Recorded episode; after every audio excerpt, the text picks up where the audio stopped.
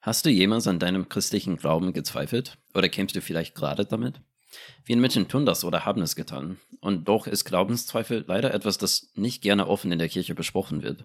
Er wird oft zu Unrecht als moralisches Versagen angesehen oder überhaupt wird das Thema lieber vermieden, weil Zweifel oft Fragen haben, auf die viele normale Gläubige keine Antworten haben. Ironischerweise ist es aber oft gerade diese mangelnde Bereitschaft, über Glaubenszweifel zu sprechen, die dazu führt, dass Zweifel die Kirche verlassen. Fragen verschwinden ja nicht einfach. Wenn jemand seine Zweifel nicht offen in der Kirche besprechen kann, diskutiert er sie offen mit dem Rest der Welt und findet natürlich dadurch viele Gründe, den Glauben zu verlassen, auch wenn es aus intellektueller Sicht gute Antworten auf seine Fragen gäbe. In Wirklichkeit sind Zweifel und Glaube eine zweiseitige Medaille. Es mag überraschen, aber der Zweifel gehört zum Wesen des Glaubens, als Ausdruck des ernsthaften Versuchs, etwas wirklich zu glauben und auszuleben. Er ist keineswegs etwas Schädliches, das man eher für sich behalten sollte.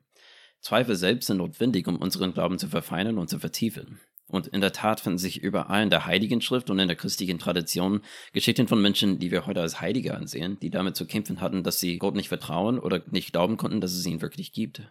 Nun, schon immer hat es tiefe, existenzielle und schmerzhafte Zweifel am eigenen Glauben gegeben. Das Problem heute ist, dass wir jetzt leben, zum ersten Mal seit mehr als anderthalb Jahrtausenden in Deutschland, in einem kulturellen Moment, der dem christlichen Glauben im Allgemeinen zutiefst ablehnen und skeptisch gegenübersteht. Und auch in einer Zeit, in der echte intellektuelle Einwände gegen den christlichen Glauben sehr prominent und praktisch jedem bekannt geworden sind, während die nicht unvernünftige philosophische Argumente, die für Gott sprechen, nicht bekannt oder missverstanden sind. Eine Krise des geistlichen Vertrauens kann heute deshalb schnell zu einer tiefen existenziellen und intellektuellen Infragestellung des gesamten Paradigmas des religiösen Denkens und noch viel mehr werden. Und genau das ist meine Geschichte. In dieser Folge werde ich mein Bestes tun, um die ursprüngliche Frage zu beantworten. Wie geht man konkret mit diesen Glaubenszweifeln um? Ich erzähle meine eigene Geschichte und bespreche einige Einsichten und praktische Tipps, die mir als unabdingbare Lösungen geworden sind. Hin und wieder hole ich mir auch Hilfe von dem Philosophen Gary Habermas, der viele Erfahrungen mit diesem Thema hat. Wenn du also derzeit unter Zweifeln an deinem Glauben leidest, könnte das alles für dich hilfreich sein.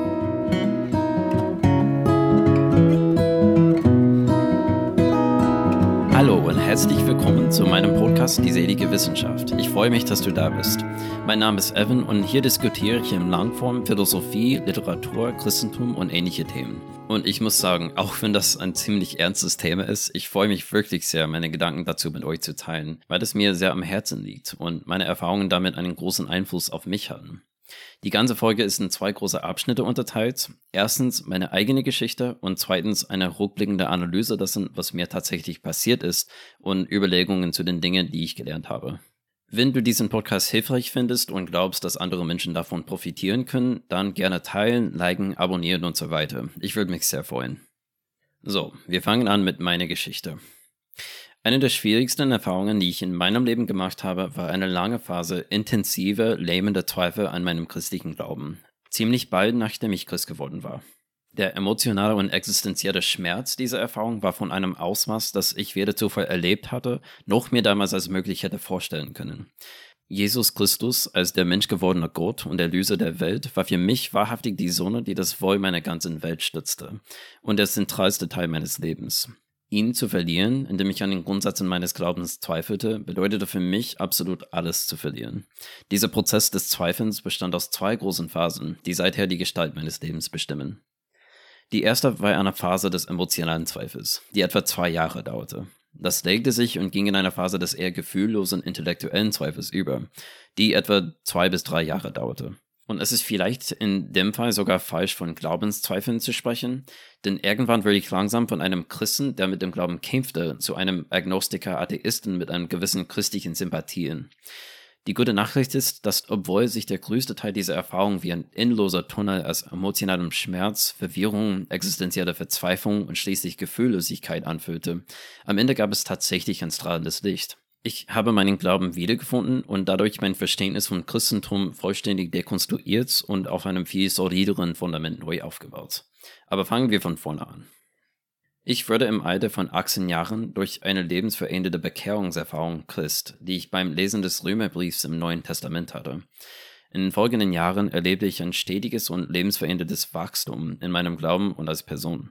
Ich fand nicht nur eine neue Fähigkeit, die sündigen Gewohnheiten, die mich bis dahin in Ketten gehalten hatten, wirklich zu überwinden, auch die Welt selbst schien mit mir zu wachsen, als mein Herz immer wieder von der Schönheit dieses Gottmenschen Jesus gebrochen wurde. Bis zu diesem Zeitpunkt in meinem Leben hatte ich die Sterne nur bei Nacht gesehen. Jetzt war die Morgendämmerung gekommen und ich erblickte die Sonne selbst. Ich wollte wirklich nichts anderes. Ich hatte mir angewöhnt, jeden Tag stundenlang zu beten, und ich hatte begonnen, meine Zukunftspläne zu ändern. Ich begann an Missionen im Nahen Osten zu denken und nicht mehr an die Ingenieurslaufbahn, die ich bisher geplant hatte. Aber ich erinnere mich genau an eine Novembernacht, in der plötzlich das Licht einfach ausging. Als ich betete, hatte ich nicht das Gefühl, dass Gott wirklich da war. Natürlich versuchte ich, das durchzustehen. Es wurde aber nur noch schlimmer. Bei meiner Arbeit an der Universität arbeitete ich mit Atheisten zusammen, die von der Bewegung des neuen Atheismus geprägt waren. Sie stellten meine religiöse Hingabe in Frage und gaben mir auch Bücher zu lesen und Filme zu sehen, die alles, was ich glaubte, in Frage stellten. Nun, viele andere Christen sind auch mit der neuen atheistischen Bewegung in Berührung gekommen, ohne davon so stark betroffen zu sein. Warum hat es mich so tief getroffen, obwohl ich so einen blühenden Glauben hatte? Abgesehen davon, dass ich ein emotional sehr sensibler Mensch war, lag ein Grund daran, dass ich intuitiv glaubte und immer noch glaube, dass mein Glaube in der Lage sein sollte, diese Fragen zu beantworten. Schon damals schien mir klar, dass die Vorstellung, der Glaube sei auf eine von der realen Welt getrennte existenzielle Sphäre beschränkt und von der Vernunft unantastbar, einfach nicht wahr sein könnte. Wenn Christus nicht buchstäblich von den Toten auferstanden ist, dann, wie der heilige Paulus sagte, ist unser Glaube in der Tat vergeblich und wir sind von allen Menschen am meisten zu bemitleiden. Ich wusste also, dass ich diese Bücher und Filme ernst nehmen müsste. Ich las sie und sah mir die Videos an. Ich hatte aber keine Antworten. Ich suchte dann nach christlichen intellektuellen Antworten und ich fand einige, aber nicht auf alle Einwände, die vorgebracht wurden.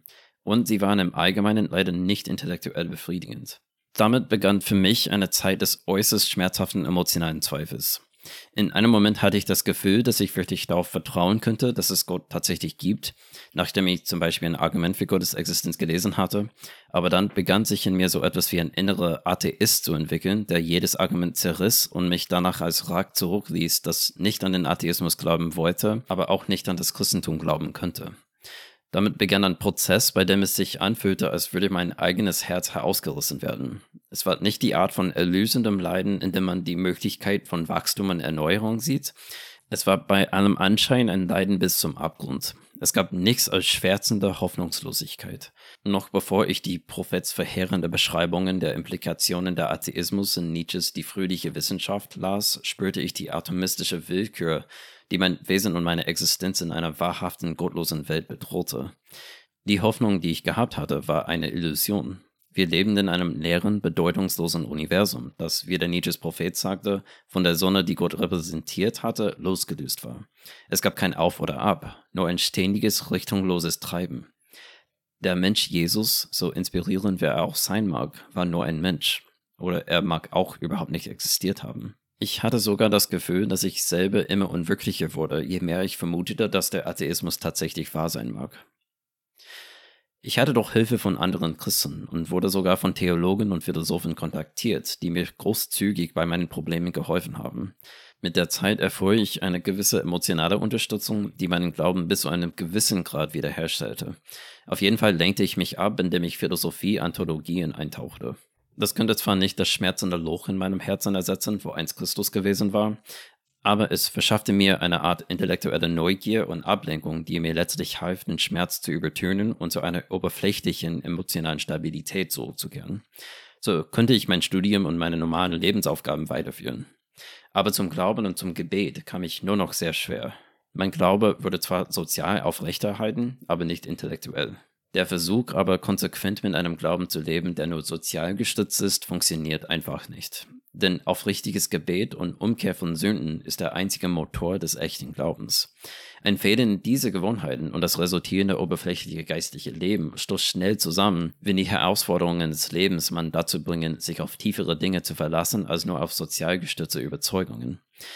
Irgendwann wich meine Stabilität durch Schwierigkeiten in meinem Leben und ich brach erneut in einer Welle von Zweifeln zusammen. Nur, dass ich dieses Mal, nachdem ich Philosophie zu einem gewissen Grad studiert hatte, also zumindest indem die Einführung in die Philosophie Professoren dich zum Zweifel an wirklich fast alles bringen, um dir zu zeigen, wie wichtig Philosophie ist, nicht nur begann, die Existenz Gottes ernsthaft anzuzweifeln, sondern auch die Existenz von so ziemlich allem außerhalb meines eigenen Bewusstseins.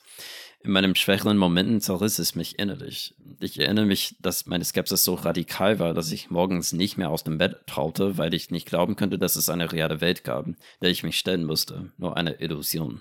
Und als ich den Mut aufbrachte, mein existenzielles Dumpsterfire von den scheinbar realen, konkreten Welt um mich herum abzutrennen, versuchte ich Lösungen zu finden. Psychologen, die ich um Hilfe bat, sagten, dass ich eindeutig intelligent sei und daher absolut in Ordnung zu sein schien.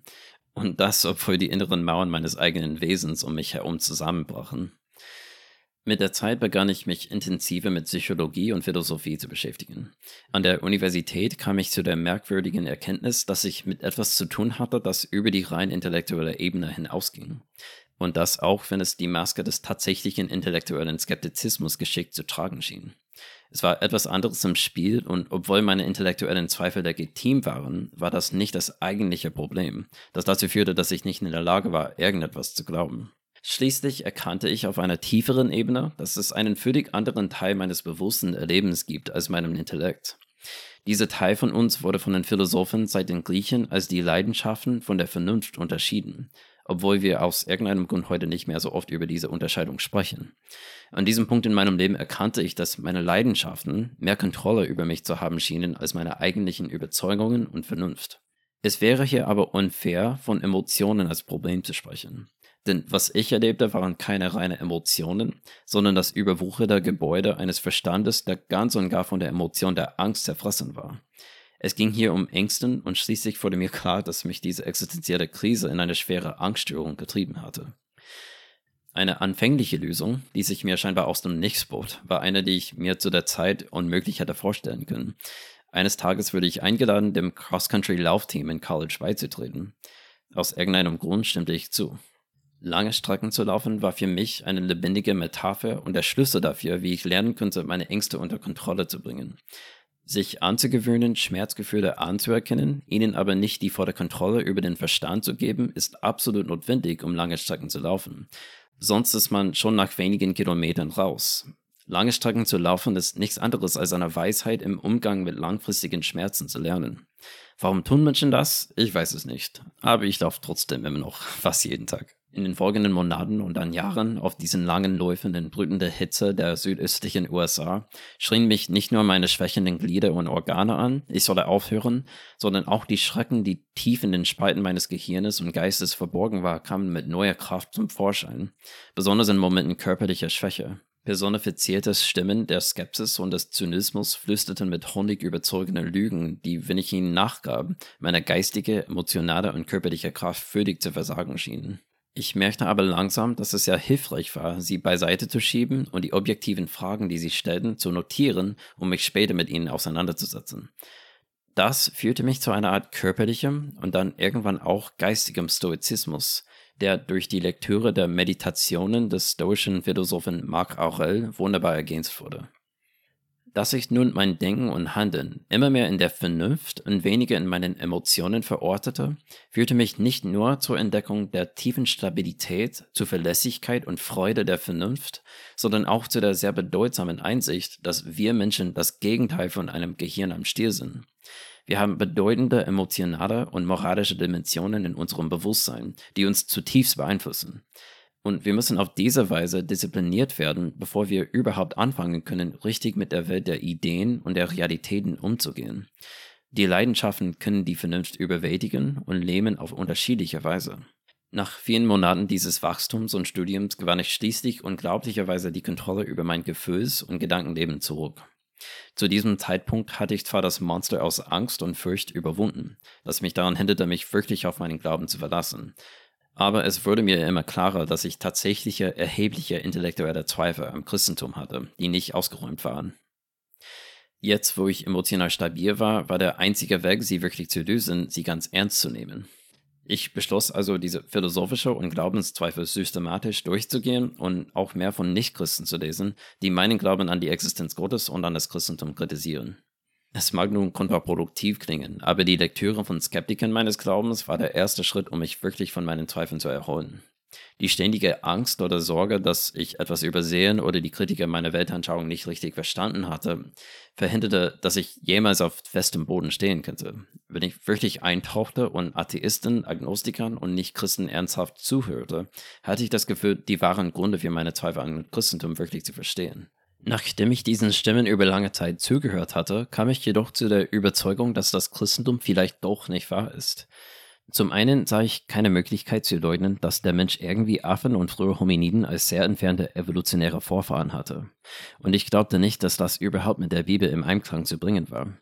Außerdem erschien mir das Konzept des freien Willens logisch inkohärent. Es machte freie Entscheidungen und Verantwortung unmöglich. Die Auferstehung Jesu konnte nur für diejenigen als Beweis für das Christentum gelten, die bereits glauben, dass Gott in irgendeiner Form existierte. Andernfalls wurde sie durch Humes Argumentation über Wunder außer Kraft gesetzt. Und dazu noch, es gab so viele Religionen. Warum also ausgerechnet das Christentum? Nur weil es das dominanteste Glaubenssystem in diesem winzigen Teil der Menschheitsgeschichte war. Und das Problem des Bösen war ein ernstzunehmendes Argument gegen das Christentum, das die Beweiskraft aller Argumente für die Existenz Gottes, die vielleicht fast so viel Gewicht hatten, aufzuwiegen schien. Dies waren für mich unüberwindbare Hindernisse, um wirklich an die Wahrheit des Christentums zu glauben. Da ich nun die Kritiker des Christentums gelesen und ernsthaft betrachtet hatte, in der Hoffnung, sie einfach besser zu verstehen, war ich auch von ihren Argumenten überzeugt worden. So sehr ich auch wollte, dass das Christentum wahr wäre, musste ich mich wieder von ihm trennen. Diesmal nicht als Geliebter, dem das Herz herausgerissen wurde, sondern völlig gefühllos. In dieser Zeit war ich dann damit konfrontiert, eine philosophische Weltsicht zu finden, die sowohl moralisches Verhalten als auch das Streben nach Wahrheit begründen könnte.